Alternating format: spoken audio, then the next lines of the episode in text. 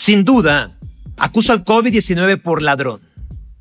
Nos robó el sueño sin sobresaltos. El sueño reparador tanto para el individuo común como para quienes visten batas blancas o pijamas azules. Nos robó festejos, celebraciones, cortejos y hasta defunciones.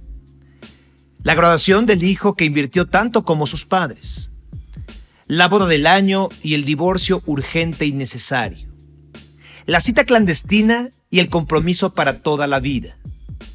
El cumpleaños de la niña, el cumpleaños del niño, el último cumpleaños del desahuciado. El abrazo al recién nacido y el muerto que se fue, como llegó, solo. Las mariposas del estómago las cambió por la sospecha, la duda, la incertidumbre si se acerca a menos de un metro los besos, los abrazos, el apretón de manos tan correcto y cortés, tan carnal y rasposo. Nos asaltó de un día para otro, de una semana a la otra. Se metió a nuestra casa, se interpuso entre nosotros y la certidumbre. Se metió a la escuela de nuestros hijos, a los empleos donde vivimos con nuestras segundas familias hizo hoyos a nuestros bolsillos y solo dejó algunos centavos. Centavos que, al igual que Dios, no sabemos si aún existen. Nos aplazó los brindis de tequilas y mezcales para hacer sufrir a quienes los producen, para apartarnos de los meseros que los conducen. Nos obligó a un mísero adiós a los tacos de la esquina, con cebolla, salsa y congoja. Nos orilló a jugarnos la vida sin misericordia. Nadie está a salvo del tirador, que tampoco es propietario de tiros perfectos. Sintámonos a salvo resguardando nuestros afectos. Es un ladrón, sí, es un asesino, pero también, también tiene varios no. No ha sido capaz de enterrarnos vivos. No ha sido capaz de nublar nuestro deseo de vivir, mucho menos de combatir. No ha sido capaz de vencer porque sí, no ha sido capaz de borrarnos la sonrisa en la desgracia, porque desconoce nuestro saber de la templanza. No ha sido capaz de negociar sus debilidades, porque sabe que nuestra fortaleza son las deidades. Médicos, maestros, madres y padres. Sin duda, todos debemos cuidarnos del COVID-19. Pero con tanta información, en estos meses hemos ido aprendiendo lo que sí se debe hacer. Pero igual de importante es lo que no debemos hacer. Lo que no nos ayuda. Y es más, lo que deberíamos refrescar en el conocimiento después de tanta información que ya conocemos. Por ello, está con nosotros el doctor José Ignacio López Birlain médico certificado por la OMS para diagnóstico, prevención y tratamiento de COVID-19. Así se describe él en Twitter. Pero yo creo que tiene una charla mucho más amplia y un conocimiento generoso para compartir con todos ustedes. Sin duda, eres bienvenido, José Ignacio. Gracias por estar aquí. Muchas gracias a ustedes por invitarme. Gracias por, por seguir informando a la, a la población de este tema que es tan importante, que yo sé que ya, ya cansó a muchos, pero seguimos en esta batalla todos los días. Antes de comenzar la entrevista, José Ignacio, me gustaría eh, que nos platicaras un poco de tú cómo vives esta parte del COVID desde tu trinchera, de ser médico y por supuesto de, de estar informado todo el tiempo. Pues mira, tengo días buenos y días malos, como seguramente tiene todo mundo. Tengo días que los pacientes son 100% recuperados y tengo días que los pacientes los pierdo en la batalla. Tengo días que me da mucha felicidad llegar a mi casa a descansar y otros que me da mucho coraje ver a la gente en la calle como si no pasara nada. Pero bueno, pues yo todos los días y como lo he puesto en Twitter o lo he puesto en Instagram, yo no veo a qué partido político le van, yo no veo de qué nacionalidad son. Si ustedes llegan a mis manos y yo tengo que dar la vida por ustedes, lo voy a hacer sin ningún, sin ningún pensar. José Ignacio, ¿crees que la mayor arma del del COVID, o bueno, mejor dicho, del coronavirus, eh, ¿es la ignorancia o la indiferencia? Creo que la mayor arma es la falta de información verídica. Vivimos en, unos, en un tiempo ahora que se cree más a lo que le pueden mandar a alguien por, por una cadena de WhatsApp o un tweet que lo que puede ser un artículo calificado de, algún, de alguna publicación científica que lleva miles de años. O sea, creo que hoy en día la, falta de, educación y la falta de información es el arma más peligrosa que tiene el COVID. Cuando eh, llego a ti por, por una serie de, de tweets, entre ellos del doctor Alejandro Macías, y me encuentro con tu cuenta, me llama la atención, y, eso lo agradezco como, como mexicano, que, que, tú le ofreces al público en general, a un seguidor, a quien sea, que si necesita una, consulta, eh, incluso por WhatsApp, lo puedes hacer. ¿De dónde surge esa idea? Pues mira, yo siempre, pues siempre me ha gustado ayudar mucho a, las personas. Yo estudié medicina justamente para eso, como, como lo estudia todo el mundo. La medicina al final de la historia es prevención y hoy en día pues necesitamos ayudarnos entre todos. Estamos en una situación que nadie creyó que iba a estar. Y la verdad es que yo cumplí años un día antes de, de hacer la cuenta de Twitter y de hacer la cuenta de Instagram y dije eso, ¿qué quiero hacer este año? Ayudar a la mayor cantidad de personas que pueda. Hice la cuenta y la verdad es que creí que iba a llegar a 100, 200 personas, ¿no? Pero pues no sé en qué momento en qué momento llegué, llegué a tantas personas y hoy en día tengo un poco más de 70 consultas diarias en las dos redes. Vamos a hablar de un tweet que José Ignacio eh, colocó, pues de hecho es un, es un par de tweets que fue el 25 de septiembre de 2020 y a mí me llamó mucho la atención porque ustedes van a escuchar algunas preguntas que voy a hacer y seguramente cuando hagan la pregunta ustedes dirán qué simple pregunta o no puede ser que no sepas la respuesta, Sergio. No, aquí la situación es que damos por hecho que ya sabemos todo y de ahí la médula de esta entrevista. ¿sí? Entonces, me encuentro con este tweet que pone José Ignacio y que además hay que decir, eh, ¿puedes decir el nombre de tu red, José Ignacio, para que te sigan? Claro que sí, yo estoy como Ayuda Médica MX. Ahí están.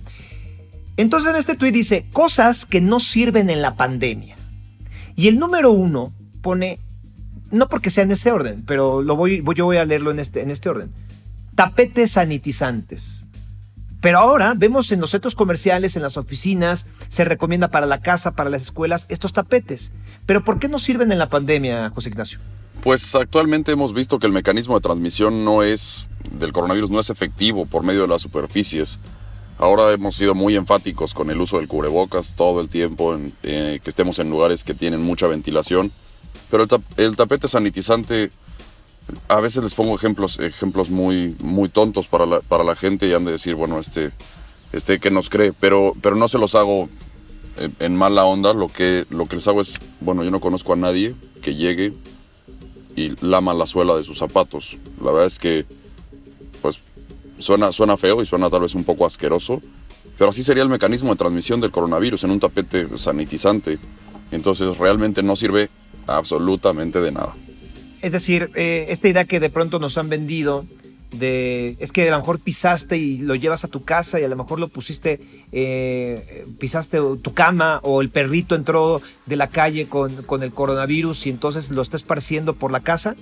Eh, eso no, eso sería muy poco probable. Completamente falso, sí. O sea, eso es es imposible que pase de esa manera. Muy bien. También pones aquí sanitización y entre paréntesis no existe la palabra. No existe. Si ustedes la buscan en, en Google, en, donde quieran, la palabra no existe ni siquiera. Nosotros lo que hacemos en los hospitales, nosotros desinfectamos. Eso sí. Y hay dos palabras que son claves. Tú puedes limpiar o puedes desinfectar. ¿no? Limpiar es lo que cuando tú pasas un trapito y quitas el polvo, estás limpiando.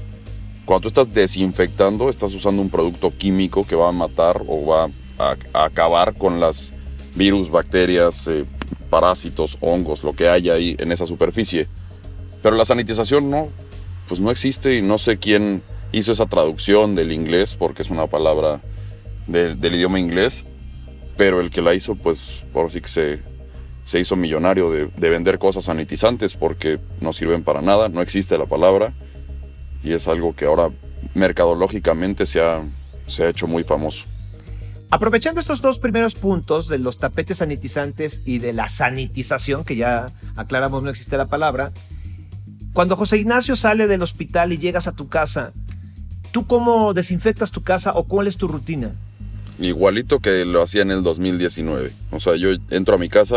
La verdad es que yo siempre me quito los zapatos al entrar de casa, no porque, porque sea un riesgo de coronavirus. Esa es una, pues es una cultura que muchos países tienen, eh, no sé, los países estadounidenses, los países europeos y los países asiáticos sobre todo, no meten los zapatos a casa. ¿Por qué? Pues nada más porque ensucian. Literalmente vienes de la banqueta sucia y ensucias tu casa. Entonces yo así, eso es lo que hago. Pero no me cambio la ropa, no me meto a bañar luego, luego así Así cuando llego, lo que sí llego es directamente a lavarme las manos, a lavarme un poco la cara, pero, pero no, eh, mi vida es, pues, en la rutina de cómo llego a mi casa es exactamente igual que como lo hacía en el 2019. Muchos empezamos a hacer exactamente eso que tú dices, ¿no? Es que llegamos y, no, no, no, ni me toques, voy, me llevo al baño, pongo la ropa en un cesto distinto y me meto a bañar con agua bien caliente. ¿Qué opinas de eso? Pues mira, yo no les puedo decir que esté mal, porque al principio les decíamos justamente que hicieran eso. Al principio no conocíamos la, la enfermedad como la conocemos hoy en día. Y una cosa muy importante es que tienen que saber que lo que yo les diga hoy, mañana puede ser falso. Todos los días estamos en constante cambio. Y es justamente por eso que les digo, pues no les puedo decir que están mal, porque en un inicio sí les decíamos, por favor, lleguen a su casa, se quitan la ropa, la meten a un, cesto, a un cesto diferente y esa ropa la van a lavar con agua muy caliente.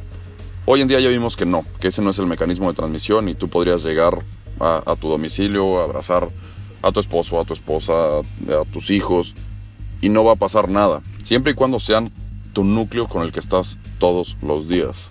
¿no? Ahorita que dije lo de los abrazos, pues si tú vas a casa de un amigo, que cosa que no deberías de hacer, eh, pues a él sí no lo abraces porque no, no sabes cuántas personas trae detrás.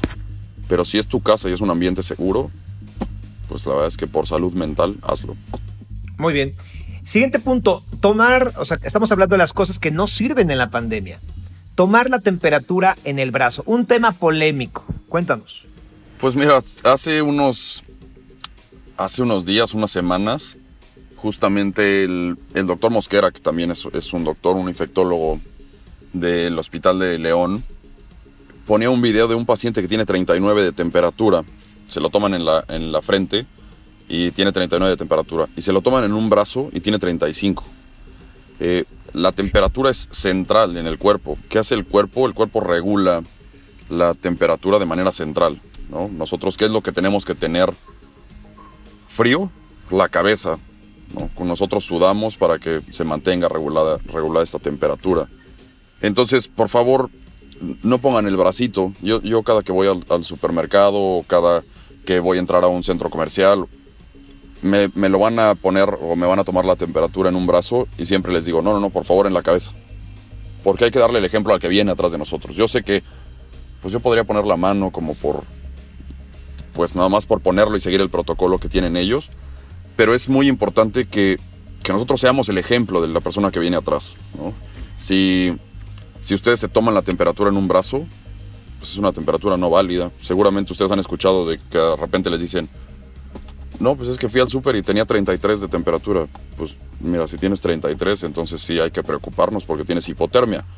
Pero es por eso, es porque los brazos, los brazos lo están regulando esta temperatura y no, no son parte central del cuerpo. Entonces, por favor, no, el termómetro no hace nada. El termómetro ni siquiera es de láser, como, como se mencionaba ahí en esos, en esos tweets que dijeron que, que mataban neuronas. Del láser solo tiene la pantalla, pero el termómetro es infrarrojo. Entonces, por favor, dejen que, que se los tomen en la, en la cabeza, que se los tomen en el cuello, pero que sean en una parte central del cuerpo. Siguiente punto, poner una gota de gel y fingir, y esto lo voy a resaltar, fingir que ya se desinfectó las manos. Ese es un tema muy importante, ¿no? Ahorita ustedes, cada que van a algún, a algún lado, les ponen, les ponen gel antibacterial. Hay que poner gel antibacterial de en una manera abundante. Yo necesito que las manos les queden empapadas, completamente empapadas, y si gotea y se desperdicia un poquito de gel, mejor. Me van a decir, bueno, pues sí, porque pues tú no pagas mi gel, pues sí, pero nos ponen una gotita, le hacemos pues como, como tortillitas, por así decirlo, y nos queda una mini capita de gel en las manos. Pero por ejemplo las yemas de los dedos, eh, la parte de atrás del dorso de las manos, esa nunca tocó el gel antibacterial y eso también puede estar contaminado. Entonces, es muy, muy importante que se ponga una muy buena cantidad de, gel antibacterial. Y otra cosa es que el gel antibacterial sirve después de un minuto de aplicarse. Eso es, eso es algo importante. Por eso, si ustedes se ponen una buena cantidad, cuando se seque como al aire ambiente, pues más o menos va a haber pasado un minuto. Entonces ahora sí van a estar completamente protegidos. Qué bueno que comentas eso porque me ha sucedido. Eh, el otro día fui a una farmacia y vi que la persona que te toma la temperatura y que te reparte el gel pues te, ya te pichicatea el, gel, ¿no? Porque me, imagino que el gerente dice, no, pues poquito para que nos dure, ¿no? Pero bueno, evidentemente comprendo sin, sin conceder a, la farmacia o al local que lo haga, pero ahí es donde nosotros tenemos que tener la responsabilidad de, de si no es así, tener nuestro propio gel y llevarlo con nosotros, ¿no? Completamente, eso es... A ver, eh, a mí me decían, bueno, es que pues el policía te lo toma, te toma la temperatura en el brazo te pone esa gotita de gel. Bueno, al policía le dieron una orden y el pobre, pues la verdad es que está haciendo su trabajo y lo está intentando hacer de la mejor manera. Pero nosotros que sabemos, pues hay que decirle, mira, se pone un poquito más y se toma la temperatura de esta forma. Hay que ayudarnos entre todos. Como les dije, les dije al inicio, en este momento todos necesitamos de todos. Quitarse el cubrebocas porque sofoca, escribiste en este tuit también. Pues eso, no, no sé por qué la gente tiene esa creencia que el cubrebocas le está robando el aire, por así decirlo, ¿no? El amor te roba el aire, te, roba el aire ese suspiro de, alguien que quieres, pero el cubrebocas no. El cubrebocas está demostrado que tú puedes correr un maratón y tienes oxigenación de 98, 99% y no te lo va a quitar. El cubrebocas no da más dióxido de carbono como cree la gente. El cubrebocas sirve para filtrar el aire y el aire entra y sale sin ningún, sin ningún problema pero no hay que quitárselo. Nosotros necesitamos de una respiración con una carga viral alta para infectarnos. Entonces, por favor, si se tienen que quitar el cubrebocas, siempre ir a un lugar que esté completamente abierto y estar lo más lejos posible de la gente. Pero el cubrebocas no sofoca. Pónganse uno que sea cómodo y no deben de tener ningún problema. Eh, ¿Cuál es la información que nos puedes brindar acerca de los cubrebocas que tienen estas válvulas que le llaman válvula, Newman? Había leído que que era una, me parece que el doctor Alejandro Macías lo dijo o lo escribió, que era un cubrebocas pues egoísta porque al final de cuentas eh, expulsábamos nosotros, eh, ahora sí que sin filtrar, pues nuestros virus si es que lo teníamos. Claro, mira, lo más sencillo es para todas las personas que tengan este cubrebocas, pues sí, nosotros decimos que es un cubrebocas egoísta, porque uno, el cubrebocas sirve para que tú protejas al de enfrente, no sirve para protegerte tú.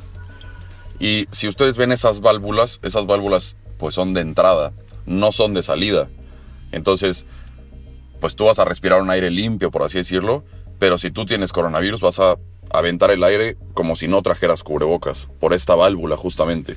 Entonces, sí es un, es un cubrebocas egoísta, pero también, regreso a él, es la falta de información que tiene la gente. Cosas que no sirven en la pandemia. Una más, convivir en espacios cerrados. Completamente, mira, eso pues ha sido muy criticado, ¿no? ¿Por qué ya se abren los casinos? ¿Por qué ya se abren eh, algunos restaurantes y bares? Pero no se abren las escuelas o por... Pues eh, digo, una cosa es, es, ilógico, sin duda, pero el espacio cerrado pues es... Estamos respirando el aire que ya respiró alguien más, por así decirlo. Se crean estas nubes virales que es como ahora sabemos y estamos seguros que se, que se contagia el coronavirus. Entonces, si ustedes van a convivir con alguien, con alguien me refiero a, por favor, pues vean a su familia, vean a algún amigo, pero no hagan reuniones. No estamos en, esa etapa de hacer reuniones todavía, pero también tenemos que, procurar nuestra salud mental. No es, no, es, no es normal no ver a, sus padres en, siete meses que, van ahora de pandemia. Si los van a ver, véanlos en un jardín, véanlos en un parque, de, de la forma más amplia que se pueda porque ahí el aire está circulando y se hacen corrientes de aire. Si alguno de ustedes llegara a estar infectado, está protegiendo al, de enfrente. Entonces, por favor, lugares cerrados, así en un salón, una sala de juntas, evítenlos por completo. Eh, en este mismo tema, en la Ciudad de México, en varias partes del país, pues hemos ido abriendo los espacios, eh, como bien dices tú, de esparcimiento o para reuniones de, comida, en fin los teatros al 30%, los cines al 30%, los restaurantes al 30%. Desde el punto de vista de que médico o, científico, como tú nos lo estás explicando, si yo llego a un restaurante, aunque esté al 30%, pero siendo un espacio cerrado, no estando yo en la terraza, ¿corro el mismo riesgo de lo que tú no estás platicando? Sí, siempre hay riesgo. O sea, todo el mundo tenemos riesgo de contagiarnos. ¿Cuánto? El mismo. Para todos es exactamente el mismo riesgo. Pero, pues mira, te voy a poner un ejemplo. Salía un artículo o una publicación que en una cafetería de, de renombre, por así decirlo, a nivel, a nivel mundial, en Corea del Sur se contagiaron 54 personas. Porque una persona llegó, se sentó, se quitó el cubrebocas para tomarse su café y él estaba justo debajo del aire acondicionado. Estuvo ahí un rato, estuvo 15 minutos, se fue y todos los que entraron durante esas dos horas siguientes al Starbucks, todos quedaron contagiados. ¿Quiénes fueron los únicos que no? Los cuatro trabajadores de la barra, porque tienen estrictamente prohibido quitarse el cubrebocas. es muy, muy importante que, que vean esto como un ejemplo. Puede ser al 30%, sí. Pero necesitamos de una sola persona. Una sola persona fue quien empezó esto y ahora somos 30 millones de infectados en el mundo. Entonces no necesitamos más que eso. Al 30%, al 1%, al 50% va a haber más de una persona. Y eso es lo único que necesitamos. Nosotros necesitamos una probabilidad para infectarnos. Entonces por favor, y perdónenme que sea tan, tan insistente, si pueden manténganse en casa. En este mismo tema, si ya estamos en un lugar cerrado o en un lugar sin ventilación, tú recomiendas dejar un espacio, entre paréntesis, una silla libre. ¿Cómo funciona esta parte de la distancia?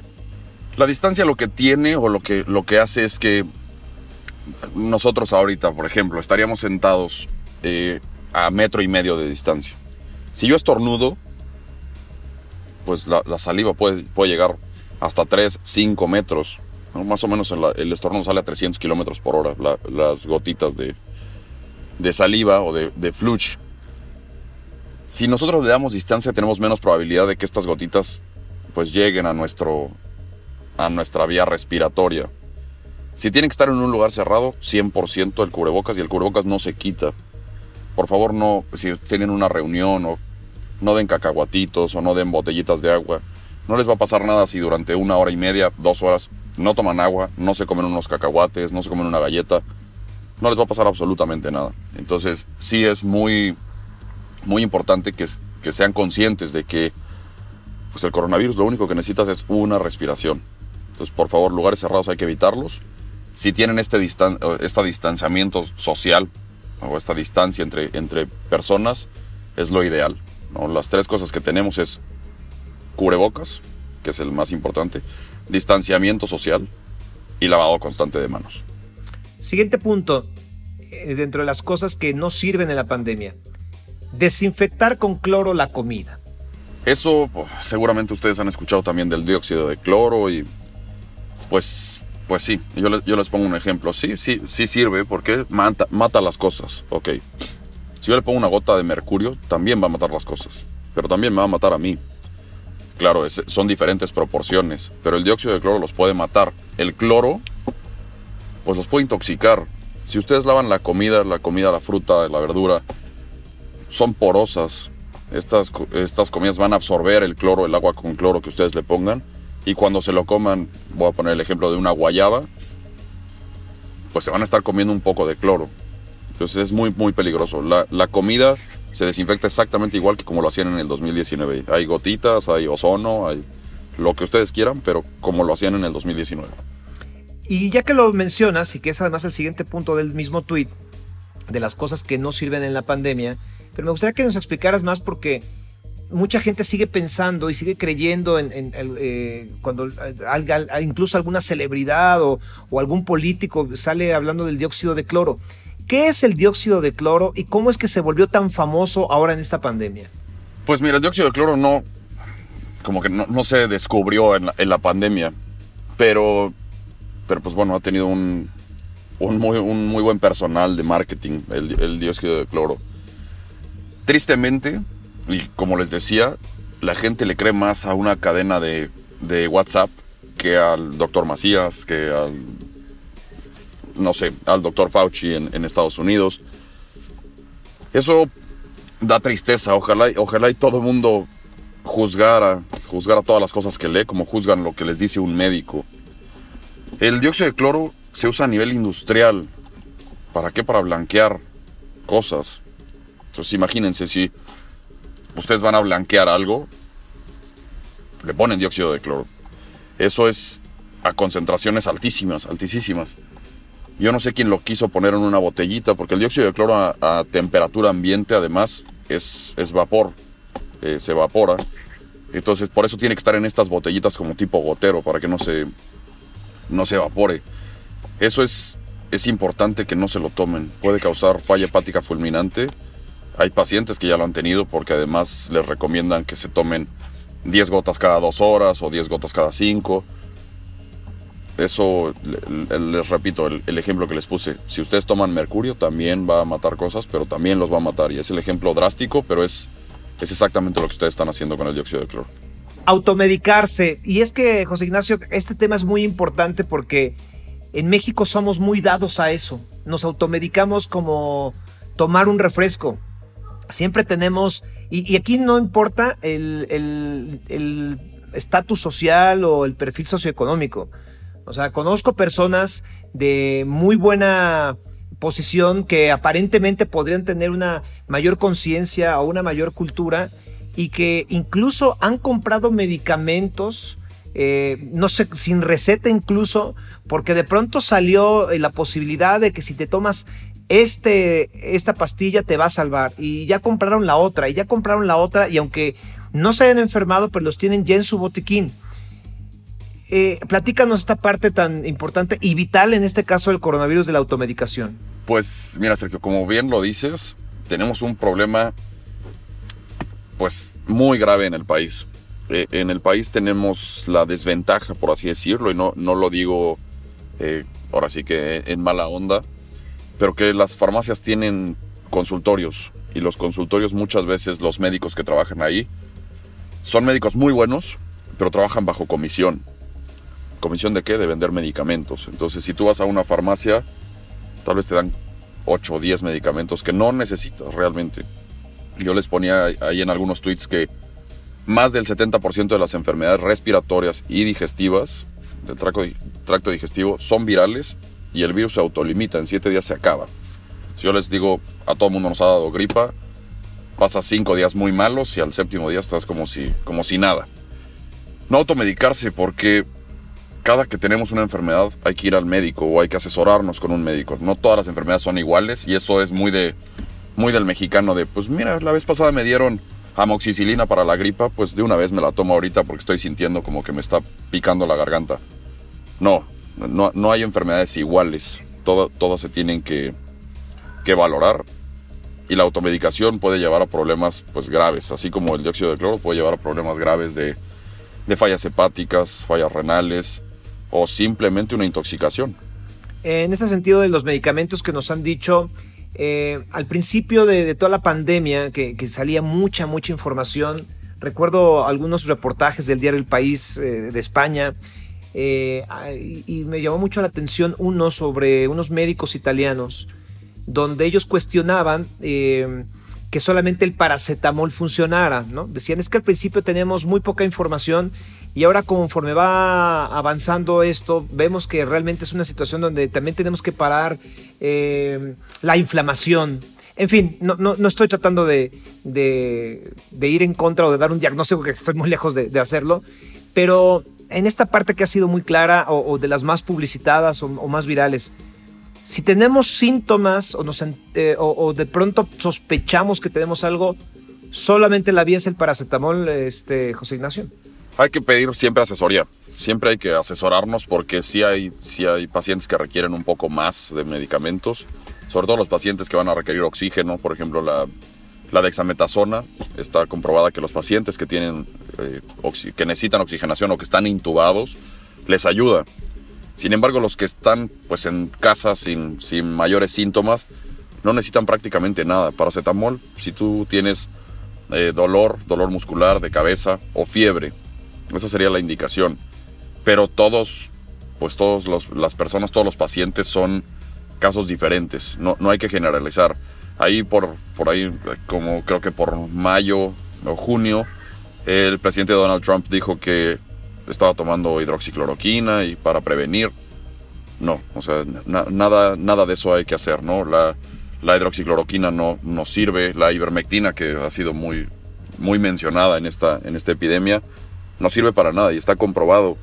Eso, por favor, ténganlo en mente. Hay que ir siempre con un doctor o hay que asesorarnos con un doctor, porque mucha gente, yo sé que el coronavirus es, es, una, es una enfermedad que mundialmente ha causado muchos estragos, pero el 98% de las personas que tienen coronavirus lo superan y están en su casa con sus seres queridos y no, no pasa más. Obviamente ese otro 2% pues es un 2% que a nosotros, a todos aquí en México, a todos en el mundo, pues les ha pegado y han sabido de alguien que se infecta, que, que tristemente pierde la batalla y la familia pues, queda completamente destrozada.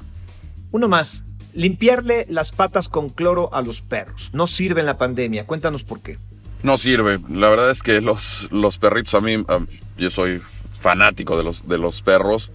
Y tanto perros como gatos no hay que limpiarles las, las patitas. La, la, verdad es que no, no les va a pasar nada. Mucha gente tenía miedo también de que sus perritos estaban en la reja y si pasaba alguien y estornudaba, el perro les fuera a meter el, el virus a casa. No, no, no pasa eso. La verdad es que los animales no son un, un, vector de transmisión en esta enfermedad.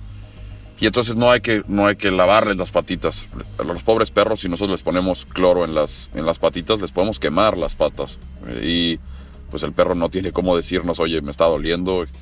Por favor, no lo hagan. El, el perrito, quiéranlo exactamente igual que como lo querían en el 2019. Manténganlo si, lo, si ustedes son de tenerlo en casa. Manténganlo en casa, quiéranlo. Pero las mascotas no, no los van a contagiar. Hasta ahí los puntos que, que tuiteaste eh, sobre lo que no sirve en la pandemia y por supuesto pusiste un etcétera que es muy claro y que sería una, una lista muy larga. Pero aprovechando tus conocimientos y tu generosidad, eh, José Ignacio, eh, pues también otra de las preocupaciones que tenemos encima, evidentemente porque ya sabemos de qué se trata la influenza, eh, pues es que ahora se nos juntan estas dos enfermedades. Eh, permíteme la pregunta, si ¿le tenemos que tener más miedo a una que a otra? No, les tienes que tener respeto a las dos. Mira, no hay que tenerles, no hay que tenerles miedo porque vivir con miedo nos puede hacer tomar decisiones, decisiones erróneas. Nosotros en, en el hospital o eh, cuando vamos a tomar alguna muestra, por ejemplo, a un paciente a domicilio, siempre pensamos, a ver, haz las cosas con claridad mental. No tengas miedo porque el miedo te nubla el pensamiento. Pero sí sé consciente de lo que vas a hacer. Cómo te vas a quitar los guantes, cómo te vas a poner los guantes, cómo te vas a poner la, eh, la careta, el cubrebocas. Todas esas cosas hay que tenerlas presentes. La influenza es una enfermedad grave, el coronavirus es una enfermedad grave los dos juntos, ahora sí como los hermanos dinamita, o sea, juntos son muy peligrosos. Aumenta el riesgo de muerte muchísimo. Eh, esta semana justamente ya se reportó el primer caso de, de, un paciente en el Instituto Nacional de Nutrición que tuvo las dos enfermedades. Yo hablaba hace, hace, un, hace unas horas con, con una doctora que está muy metida en la Secretaría de Salud, que es una pues una, una bala con todo esto, parte de la infectología.